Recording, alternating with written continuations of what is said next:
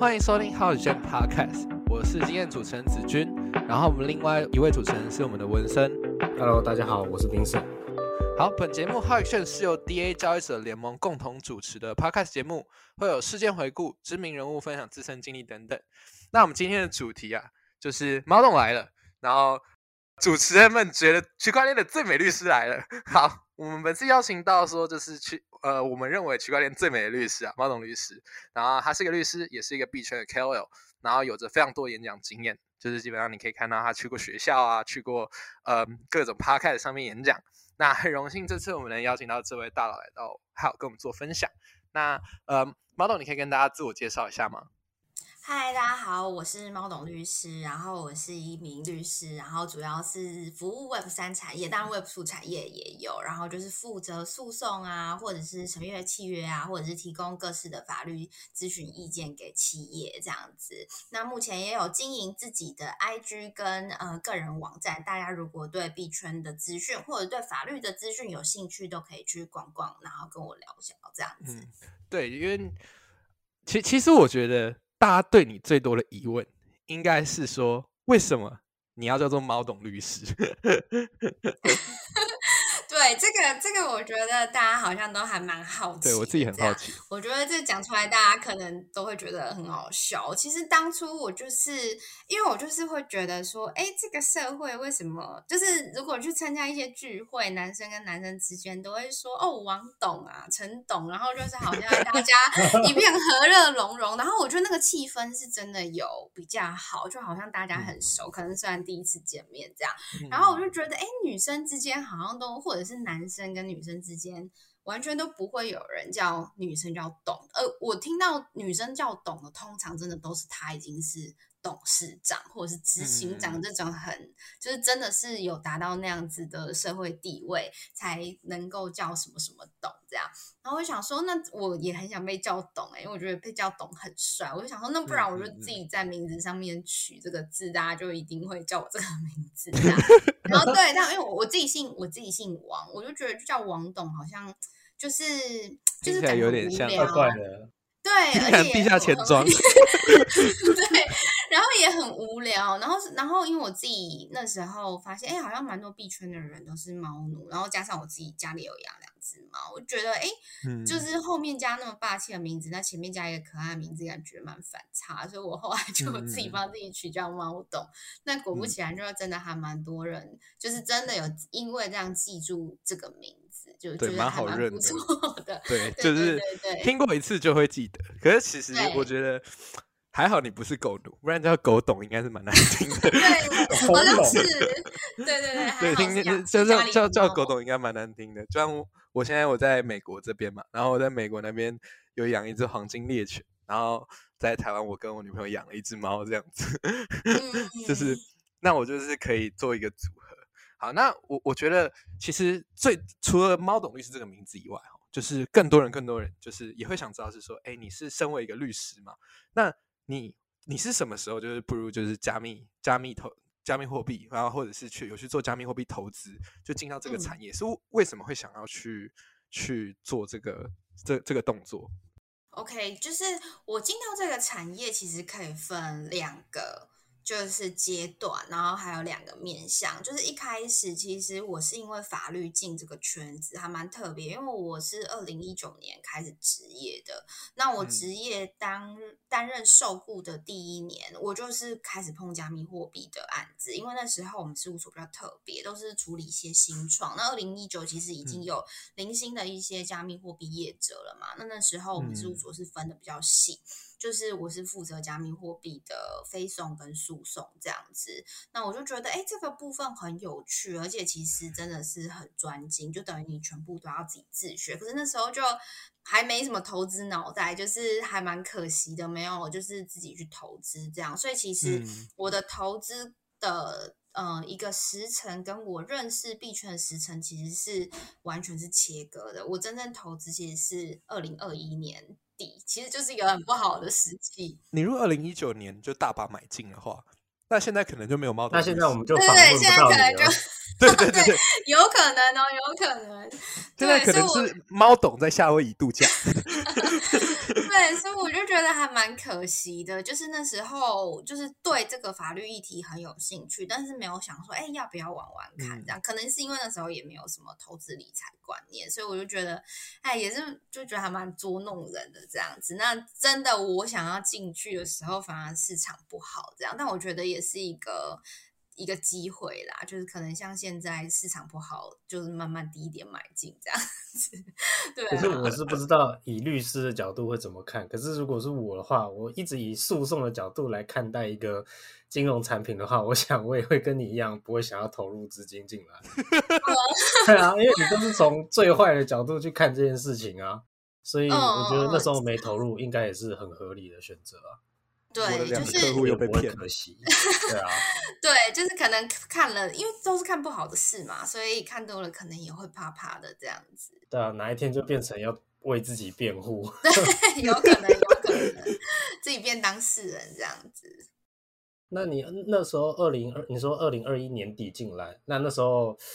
猫董应该也蛮印象深刻吧？就是那时候像你刚刚讲的，时机不太好，就是市场开始。出现最高峰，然后一路下滑到现在。对啊，那你这过程中有没有对哪一些交易，或者是你投资哪个币等等的，你有特别有印象的？我那时候其实。其实我投资的币其实都还蛮，就是就是就是大哥二哥这样，因为我自己也是比较保守派，然后我自己不是很会去，因为可能时间也少吧，所以我也没有说哦很专精的在研究什么新兴项目这样子。那我自己反而觉得蛮特别的是 NFT 吧，因为 NFT 在那个时期就是台湾自己也很红，不是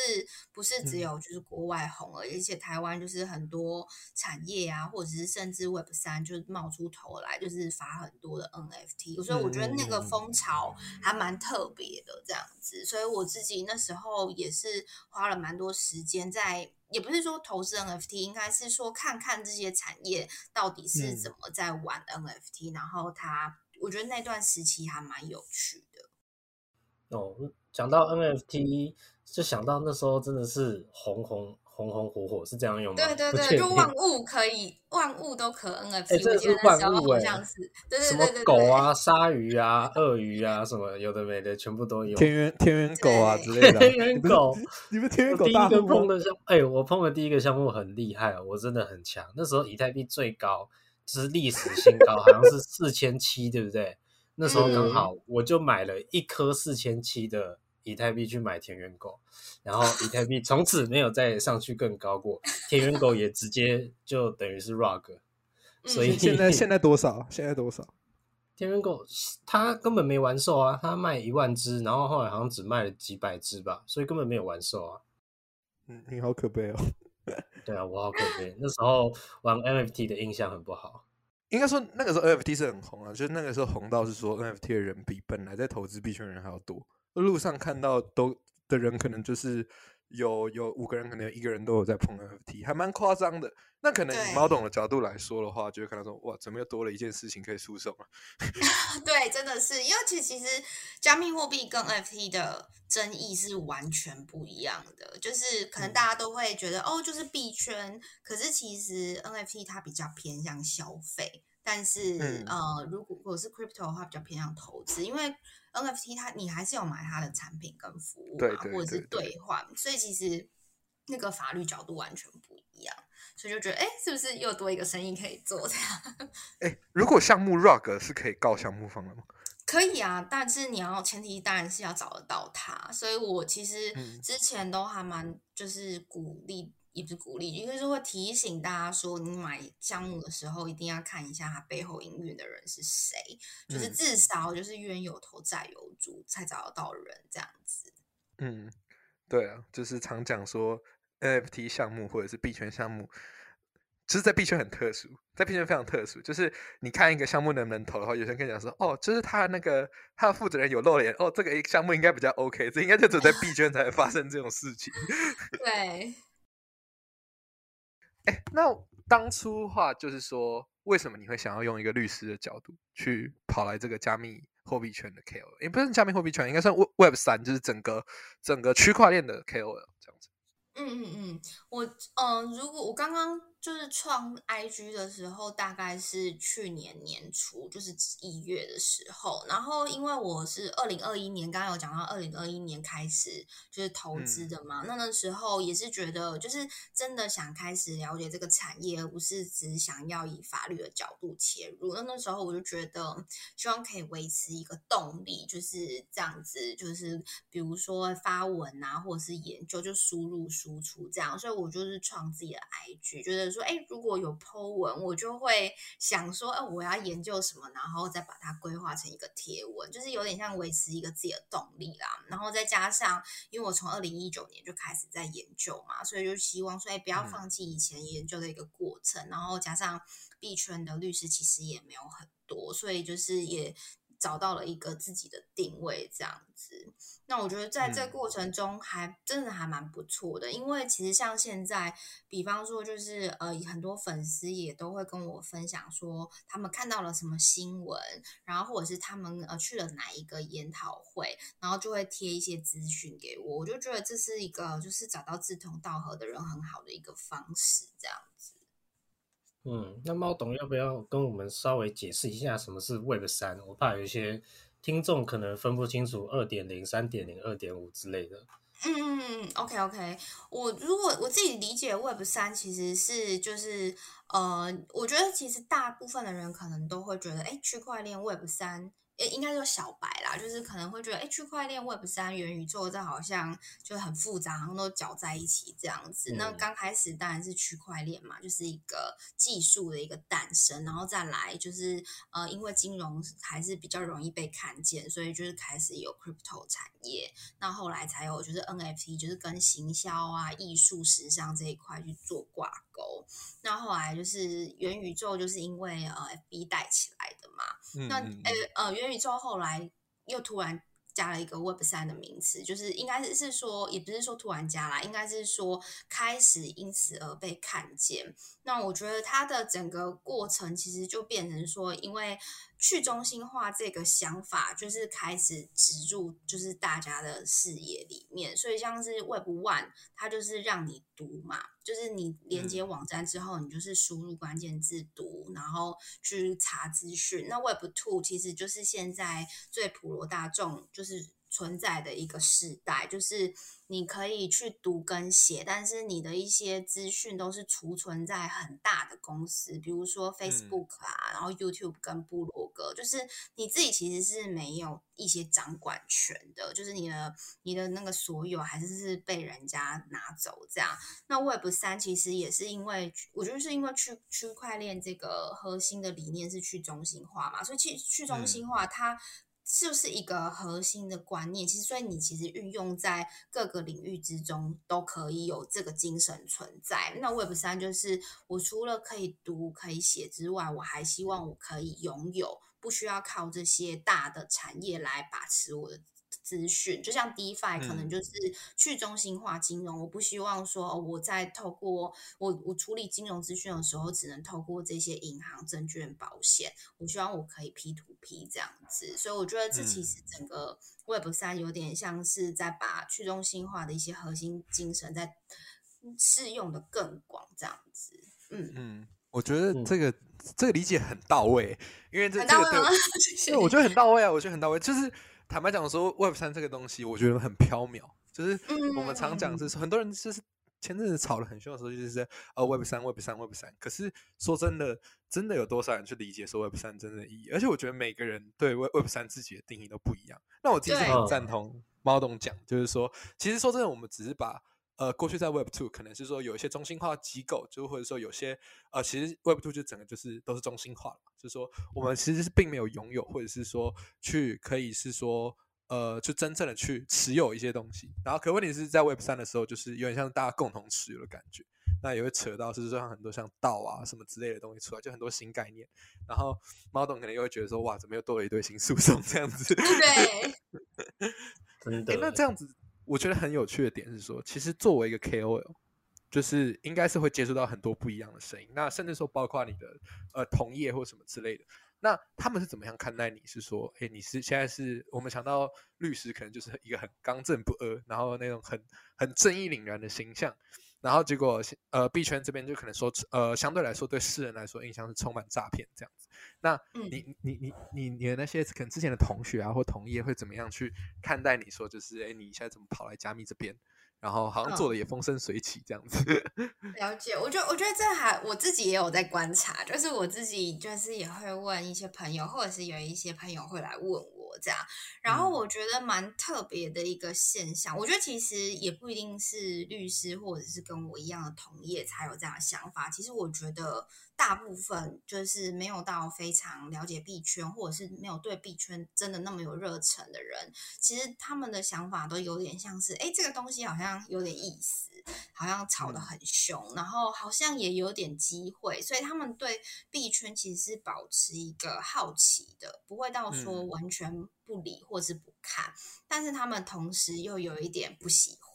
就会觉得呃，可能诈骗啊，负面新闻太多。像我之前跟一些传统金融的一些，比如说法务或法尊吃饭，我我本来是想说，哎，他们既是金融，那又是法律的人员，那对于币圈的接受度应该会比较高一点。但其实我发现，其实也。有，就是他们就会觉得说，哎，我们是受到监管，金管会监管的银行、证券、保险，然后我们每天都要做那么多的 paper 啊，或者写那么多报告，然后应付金管会的一些要求。那呃，我们受到那么高度监管，结果币圈都不用。连就是你们拿那么多钱，就是 也是拿了客户的钱嘛，有在有在有在操作啊，有在投资，而且甚至风险更高，然后你们却不受监管，他们会觉得很匪夷所思这样子。嗯，但是同时。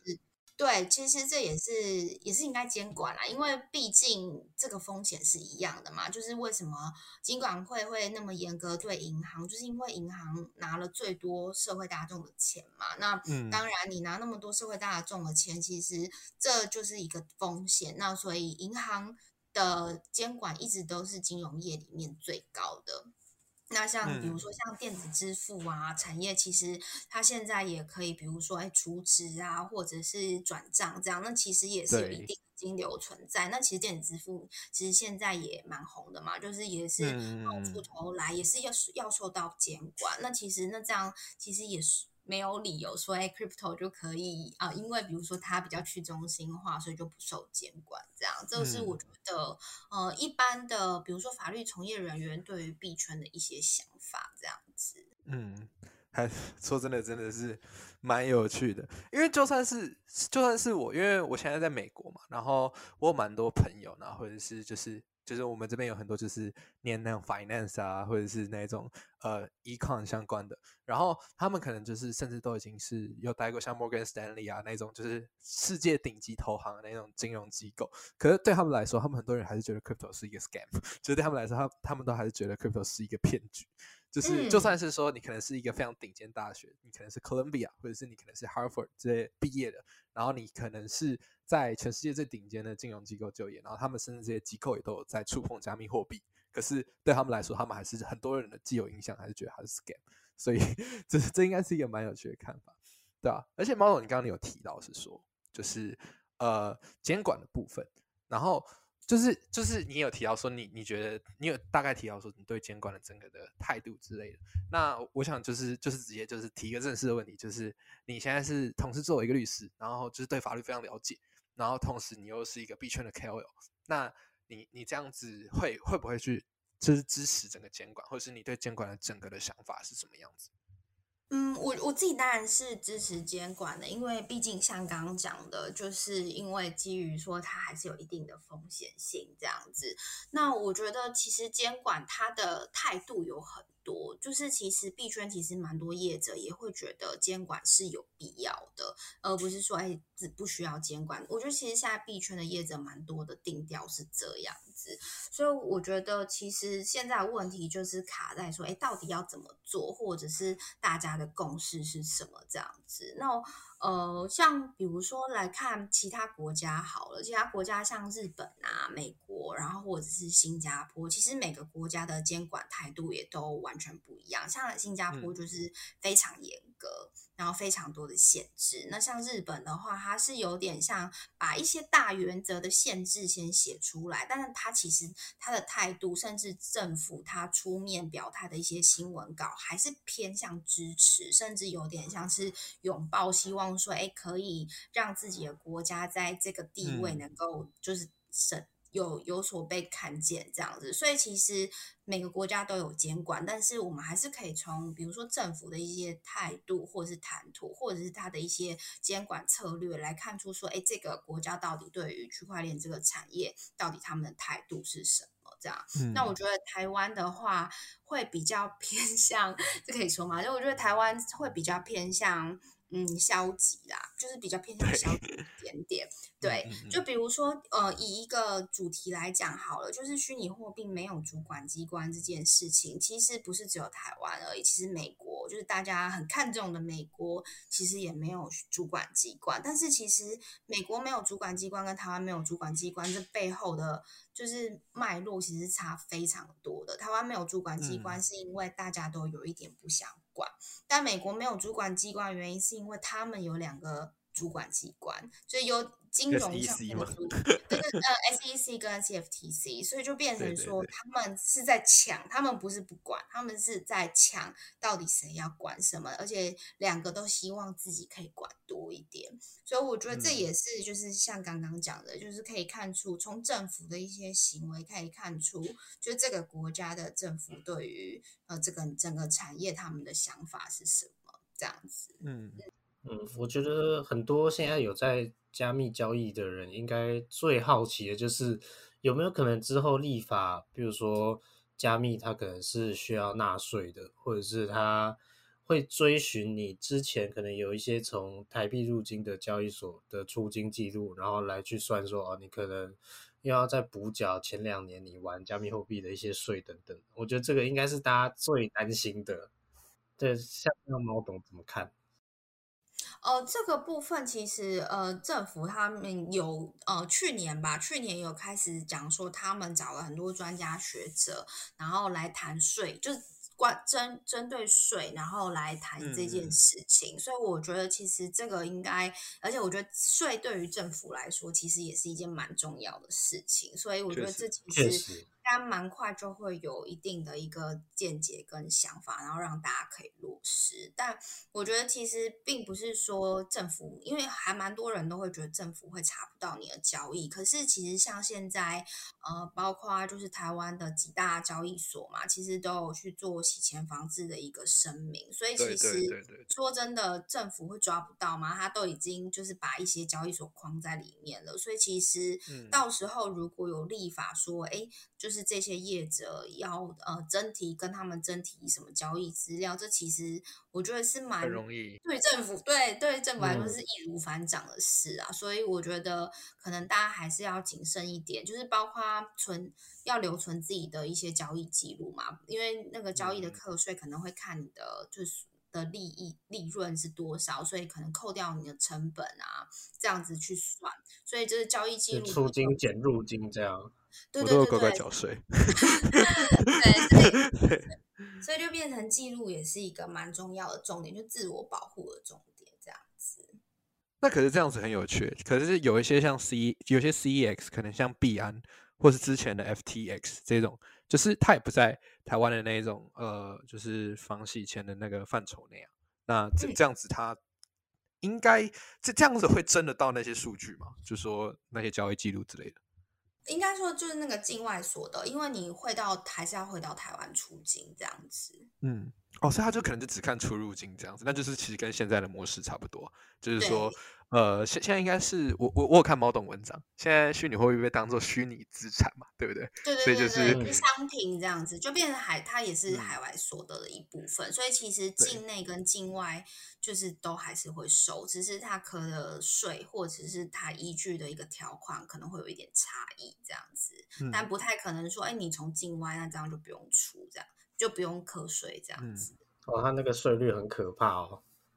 对啊，六百七十万以上是克二十趴，对对对对对，非常的恐怖。一一个那个应该，嗯，你说你说，他们他们拉回来应该就是看呃，我好像在班门弄斧，反正就是他们拉回来应该就是看两个啊。第一个就是出金，他当然是要跟你收税，但是收税之外还要查你这些金流是不是正常的所得。所以像刚刚子君讲的，就是呃，他不会看你的交易记录等等，他应该还是会确认一下交易记录，说这钱是合法透过市场赚来的，然后才去计算税率的问题。我猜应该是这样啊，不知道猫董怎么觉得？哦，基本上当然国税局会问，那问的话你还要拿出证明，不是说哎你讲了就好的，对，所以就变成说你一定要有一些证明，然后去解释，那解释过关了才 OK 这样子，所以其实背后也会牵涉到一些问话啊，或者是一些证明这样子。Vincent，你不是国税局的常客 吗？这个他是国税局的常客啊。这个 podcast 可以讲吗？反正 没有啦，开玩笑的啊。大户大户，这几年。我这几年反正就还要去几趟啦，这是要解释一下，所以大家记得每个月的那个交易记录什么都要截图起来啊。嗯，因为嗯必安之前有一次改版，我我快岔死了。有一次改版，它变成只有前一个月，对然后我通常是对对，我通我通常都是一季截图一次，然后那一个月没有交易记录，我差的要死。还好我最后一天的时候，就是呃，我每我一号的时候打开，所以漏了一天，那还好，因为我三十一号截图，之前都三十一号截图，就算一季这样。然后有一次好像是十月，就我去找子君的那一个月，十月还是十一月的时候，突然改版，就变成只能查前一个月的合约交易记录，哇，那时候快吓死了。后来好像一月又改回来，还是二月，现在现在又可以看前三个月。对，因为因为我我我我也会去做记录，因为基基本上以一个加密货币缴税专家的概念的的观点来说，就是因为他是境你你通常是你你如果是电汇回来的话，你是境外嘛，那你境外就是你境外的话，他的我我记得是六百七嘛，对不对？你不要对汇超过六百670基本上就不会被打电话。这是等下等等下我就会接到了嘛？没有啊开玩笑。五开头就安全，通常对，五开头蛮安全的，对，五开头蛮安全，就是就是，可是就算被问，其实你如果有在准备一些交，就是把交易记录去做一些，嗯，就做准备啊，或者是说有去留存，其实说真的都还好，因为这就是从市场上得到的、啊，我是觉得，嗯，这个也可以下次来问多多啊，他也是缴税专家。确实，对 他那个数字有点那个多，对他那个单那个手机好几只他都不缴，很惊人真，的是解释不出来了。嗯，对他那个不讲可能解释不出来，但是缴我好像税专家在，我们好像在讲别人闲话，不好意思。不会不会不会，没事，多多等好，你上。我们正式问题还有最后一题比较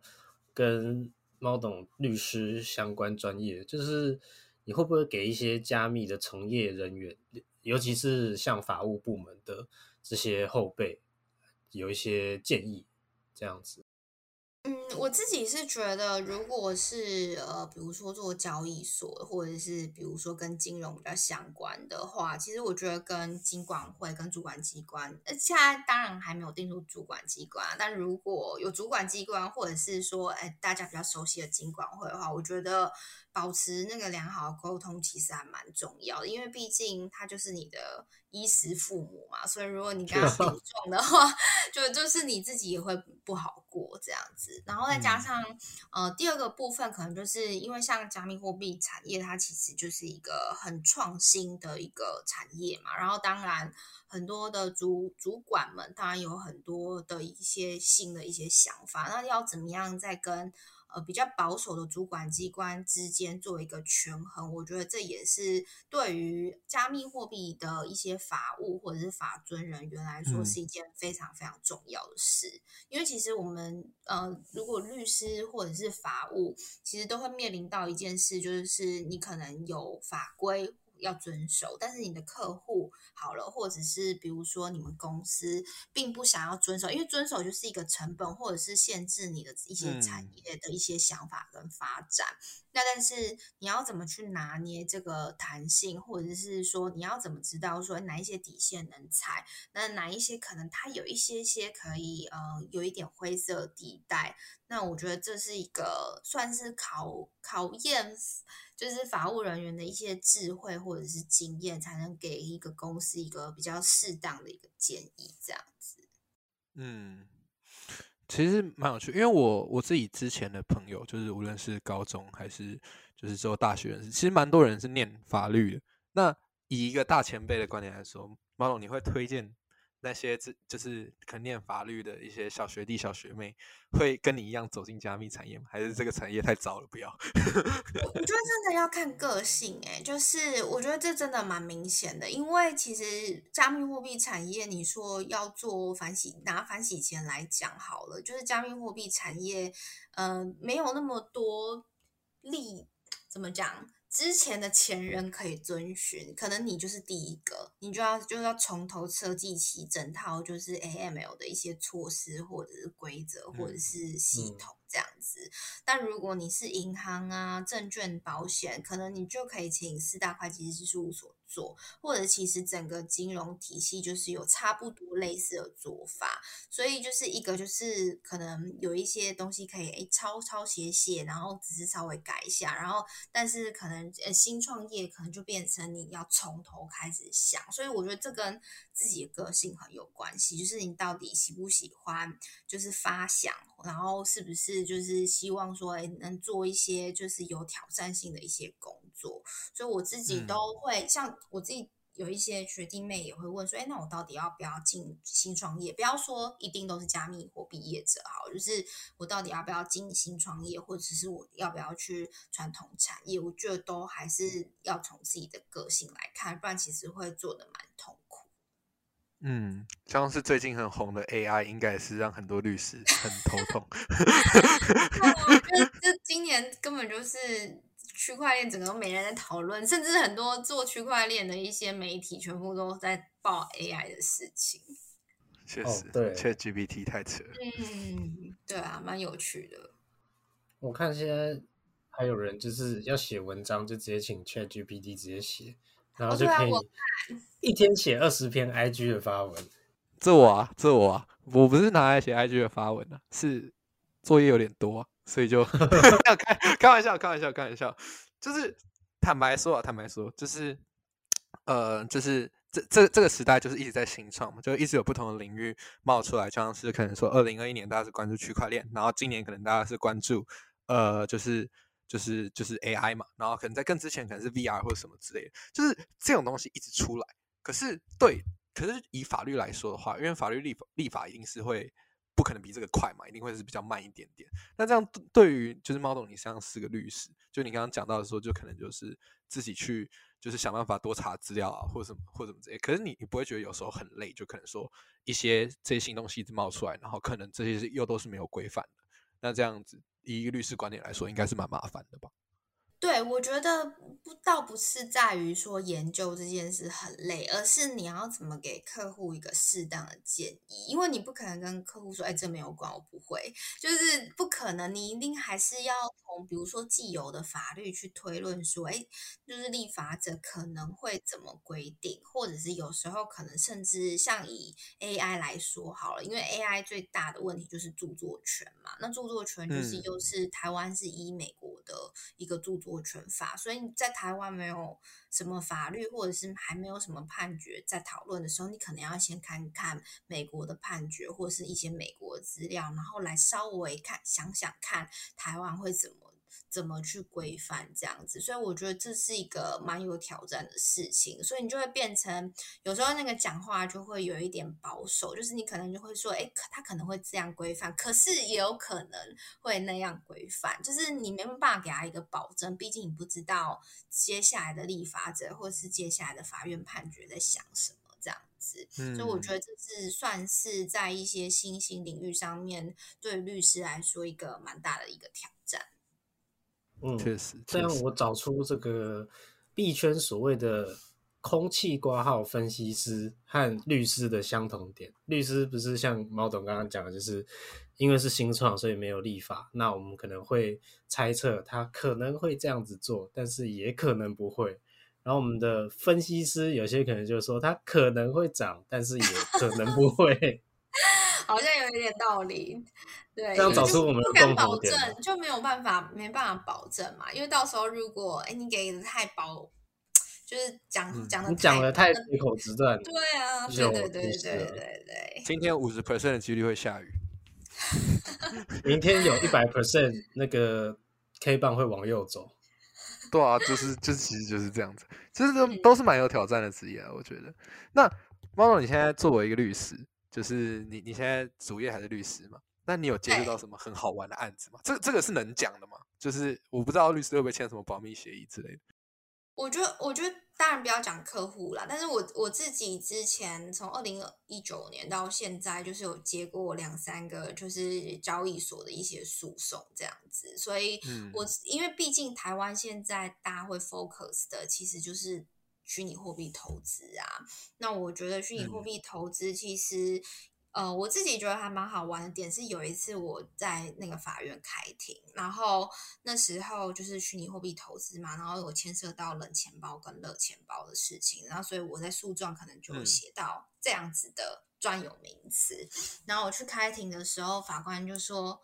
什么是冷钱包，然后我就想说，我不是起诉状，我写你怎么，我我当然不敢直接讲啦，但是我就想说。那你自己都不 Google 吗？我就想说，哦，原来我还要从冷钱包跟热钱包开始，就是讲解给法院听，我就知道说，哦，原来真的这这个。代沟真的是非常的大。那其实你你想想看，法院连冷钱包跟热钱包都不知道是什么，他怎么可能会知道虚拟货币他怎么投资，或者是他的一些是投资的一些想法这样子？所以我觉得这这就是一个蛮困难的点。这样像包括嗯银行法它。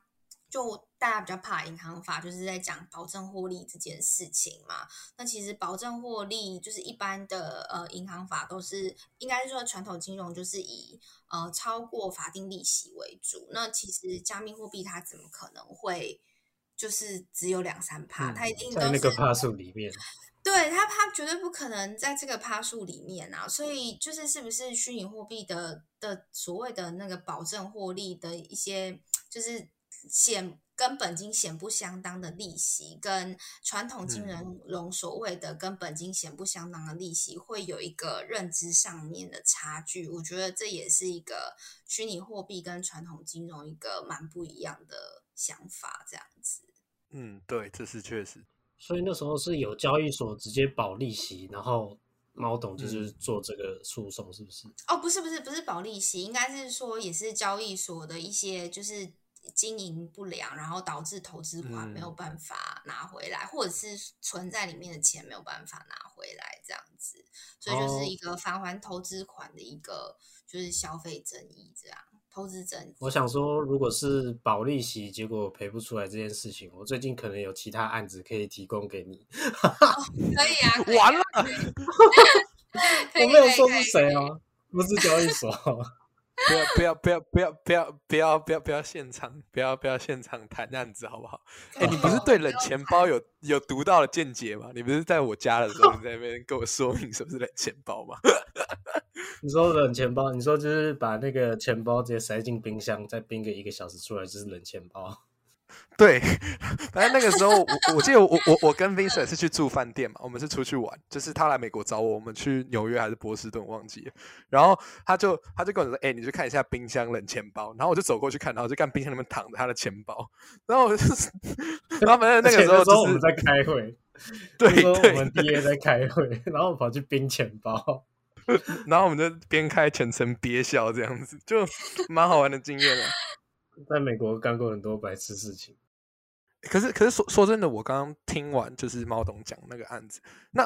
呃，我我我不是提出质疑啊，只是说那这样子法官或者是整个的，就是台湾的这法治系统，其实对加密货币没有那么了解，那他们是怎么样做出一个正确决断？因为可能说你连冷钱包、热钱包都要去解释，那我们要怎么样确保他们能够去做出一个比较？要怎么讲？我我我觉得这个很难讲，因为因为我我觉得讲出什么。讲出什么奇怪的词，我可能过不久就受到纯真性。不会不会不会，我我觉得我觉得其实呃，法官现在在处理虚拟货币的一个产业，它其实会从原本的传统金融去推断。就是去有点像是类推，然后用他们以前办过传统金融的一些想法，然后去想说，哎，加密货币应该要怎么去判，或者是说，我们像我们呃法条，它都会有一个立法目的嘛，或者是说，哎，这一条为什么要定出来？它一定会有一个要保障的一个精神，或者是要。保障的一个价值，所以就会变成从嗯这个很上位的理论去推，然后再去论述说嗯他觉得整个案情的走向要怎么走。当然，就是还有包括一些事实跟证据这样子。所以，但我觉得目前现在的走向比较是以原本传统金融的一个。呃，一个解释方式，或者是以前过往的一个经验，然后再加上立法的一些上位目的，然后来去做一个判。嗯嗯嗯嗯，了解。那我还有一个问题想问，就是呃，猫董应该也知道 C to C 交易的这个存在。那 C to C 交易它到底会不会触碰到反洗钱法之类等等的任何法规？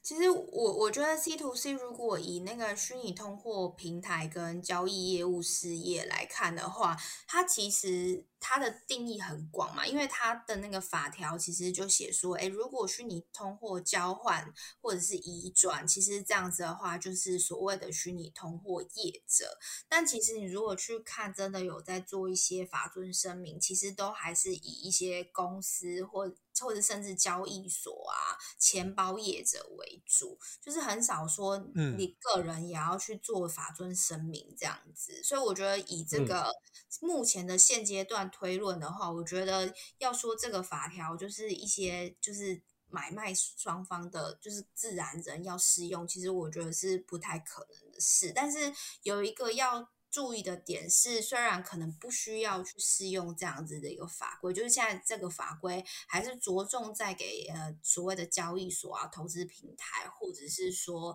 像是钱包业者来使用。但是其实我自己还碰过蛮多，就是。有在做 C to C 的个人，他们会因为他们收到的钱是脏钱而被去，或者是比如说像毒品交易的金流这样子，而被去认定说这个 C to C 的买卖双方可能是这个案件的关系人，然后被监禁嗯传去问话，这个是很常发生的，因为你就是一个金流方嘛。那如果查这些洗钱啊，或者是毒品，其实都还是会查金流，所以你很是非常有可能被波及到，然后你可能就要去被传去问话这样子。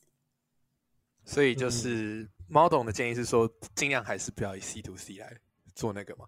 但我 觉得应该蛮难的吧？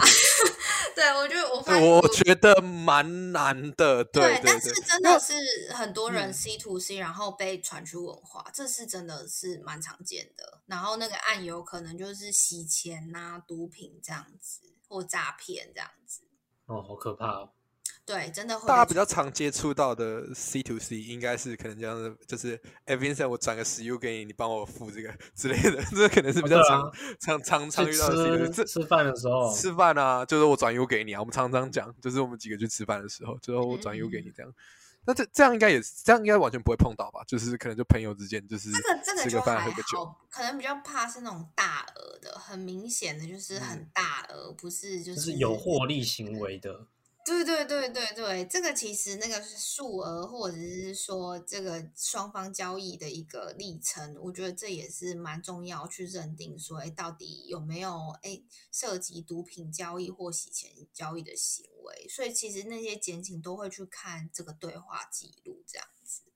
哦，他那个洗钱的定义很难定诶，因为对啊，这样听了就很害怕。因为我其实之前有想过，我不知道这 podcast 可不可以讲，反正我有想过就是，好我在在说什么？好，我就直接讲了，反正就是有些交易所它的 U 比较便宜嘛，那你就买便宜的 U 去比较贵的 U 的交易所卖，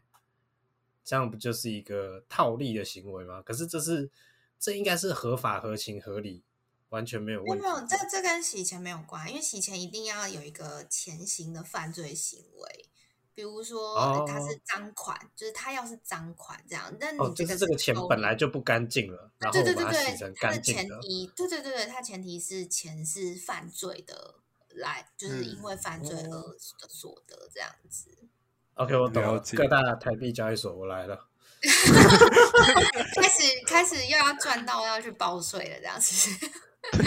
他他是大概上个月吧，就跟我讲说，哎、你觉得这样会不会犯法？我说你怎么会问我嘞？我怎么会知道呢？我 我一个一个交易所平台去看，说他的那个用户公告什么什么的，然后透力跟搬搬砖应该蛮多人在做的。对啊，嗯就是他跟我他们的公告都写的很暧昧啊，就是说，呃，如果怀疑你有可疑行为，就会封禁，所以我觉得那也是做不起来的啦。但是我只是好奇应该问花这样子。对我光我光想到还要再去国税局，我就觉得算了。没有我我我那个是想说，哇，你真是天才，怎么能想到连台币也想搬？然后然后他跟我说，我很厉害哎、那个可不可以你那个额度要超大？我记得不是都有限额吗？呃，有办法，有一些交易所会有等级的那个啦，就是升哦，对对对对对，VIP 八八八输入进去这样。这这样好像是知道哪一家了哈，没有啦，开玩笑的。不能再说更多了。对对对我我知我知道你在想什么。对，我们最后一题来问一个轻松一点的、啊，就是呢，呃，像猫董一定也有遇过很多，也有可能没有真的最后走到诉讼，但是协商过一些被谎称说是诈骗的一些行为，嗯尤其是加密货币。比如说，我今天说我要发鸡排，结果我没有发，然后我被人家骂诈骗，然后我突然发了，然后我就去告这个人说他他他诽谤我诈骗这件事情。那我们最近也有遇到一个事件，就是土耳其转发文，应该算是引起了台湾的一股小旋风。嗯，对，因为我有一些完全没玩币的朋友也都有分享那篇文，就是我们只要分享一次，会帮大家去捐土耳其十块钱这样子。嗯嗯嗯，然后最后我们总共捐一百一百多万的那个事情，然后下面就有很多可能是国国中生或是高中生，然后就是直接在我们文章下面骂我们说是诈骗啊，怎样怎样，币圈都是骗子怎样，那这个是可以告的吗？可以啊，可以啊，就是公然侮辱跟诽谤这样子，因为其实他就是等于说，就是他影射你，然后或者是说他讲了一些对于你的就是人格或者是形象造成一些就是抵损这样子。那包括就是比如说，如果你觉得你的人格受损了，那你也可以求偿慰抚金这样子。所以我觉得这个是可以告的。就是包括刑事跟民事这样，但当然会不会成立，或者是说，哎，他有没有做其他抗辩，或者是有没有留存一些资料，这就是就是另外一回事。但是那个法源是是有的，哦，所以刚刚那个魏抚金就是那个刑事代民事的那个之类的吗？刑事就是像刚刚讲的是公然侮辱跟诽谤嘛，那慰抚金的话就是民事的，就等于说，哎，你因为这个人，比如说这个人一直炮轰你，然后甚至私讯你，然后按照三餐骂你这样子，那你的精神就会受到很多的，就是干扰嘛，或者是就是心情大受影响，那你就可以说，哎，我因为你这件事情，我的就是精神受到了一些损害，这样子，那这样子我就可以跟你求偿慰抚金，这样。了解。对，有点像是他侵害到你的人格权这样子。可以加菜，没有啦，开玩笑的，开玩笑的。哎、那猫总这样，你除了接加密货币的案子以外，你你还有接接接接接哪类的案子啊？因为我我知道律师好像都有专业，对不对？对对对对对，其实基本上就是有法律需求的。那我自己的专长会比较偏重在除了加密货币以外啦，就是会比较偏重在非讼的部分。那非讼的部分，其实它非讼的意思就是诉讼以外，那诉讼其实就是要去上法我正要问说什么是非讼，对对对，就大家都会想要问，就大家可能习惯听到的就是诉讼，哎，就是我要去民刑事开庭。那非讼的一个比较广义的一个理解，就是诉讼以外的事情，就是比如说像是修改法律意见书啊，对啊，然后或者是说像是就是呃帮忙审阅合约啊，或者是提供一些法律意见这样子，就是。嗯要上法庭以外的事情，就是其实有时候都可以广称为非讼这样子，这样会比较好哦理解。像我之前也有咨询过猫董一个那个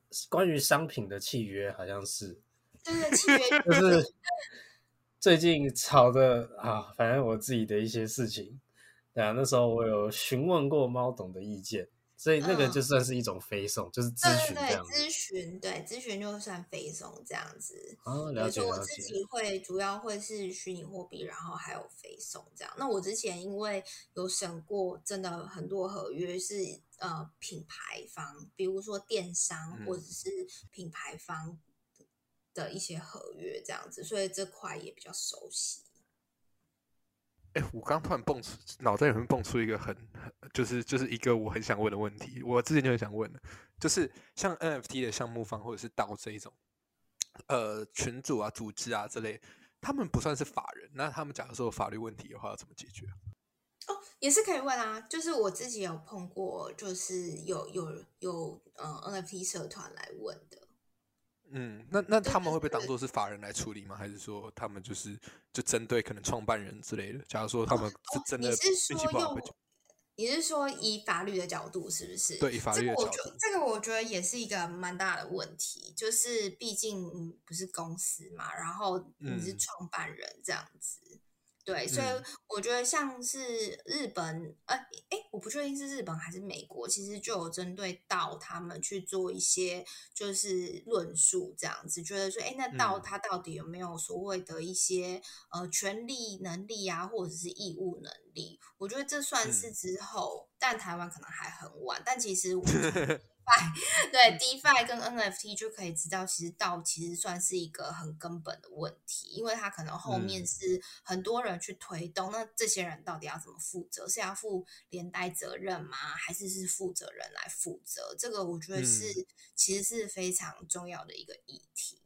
所以这个部分也可以看看日说说真的，道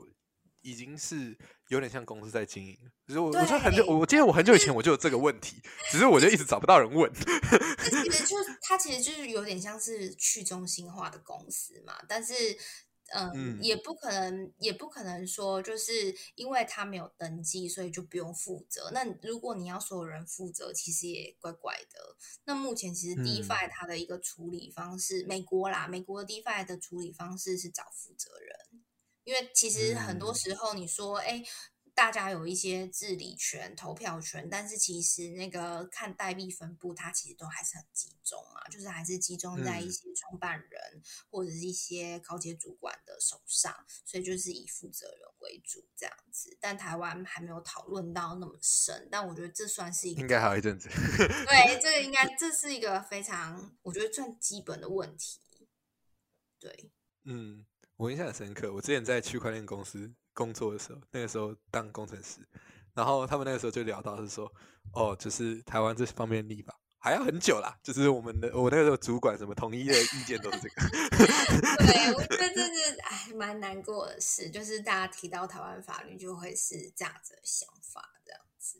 嗯，希望希望之后可以五月十六，五月十六看看会就是主管机关会说什么，应该是说看看就经管会啊还是立委会不会有一些其他的发言这样子。管烟倒是管的，嗯，相对来说比较快一点。有听说有 听说，就是对电子你看烟嘛，还有凉烟这样子。两烟，对对对对对，OK，好，那就是很谢谢猫董，就是今天愿意来上我们的节目。然后如果说你有任何的相关法律问题，都可以直接去私信他，帮猫。董冲个业绩这样子。对，然后到时候我们会把猫董的 IG，然后还有他的网站，对，他网网站做的蛮好看的，就是我们把网站贴在 Podcast 底下，然后如果有兴趣的话，也可以去看看。然后如果说搞不好有一天你上课的社团或什么这些，猫总就被请去演讲了，也说不定。对，好，我们谢谢猫总愿意上我们的节目，然后跟我们聊了那么多法法律相关的知识，对，解惑了我很多关于法律上面的问题。真的，我谢谢我到那个想问好久啊、哦，真的 对，因为因为我我觉得加密相对真的没有在管啊，对啊，对啊，这其实也是是这蛮大的问题，因为你找不到人，你就没办法处理这样子。嗯嗯嗯，对而且，OK，越来越多了，对，真真的越来越多。完了那我弄到结尾不了了，周子君。没有没有没有，我要结尾了，我要结尾了。OK，好了，谢谢猫董，接你再接好，谢谢好，我猫董们谢谢谢谢猫董，谢谢猫董，OK。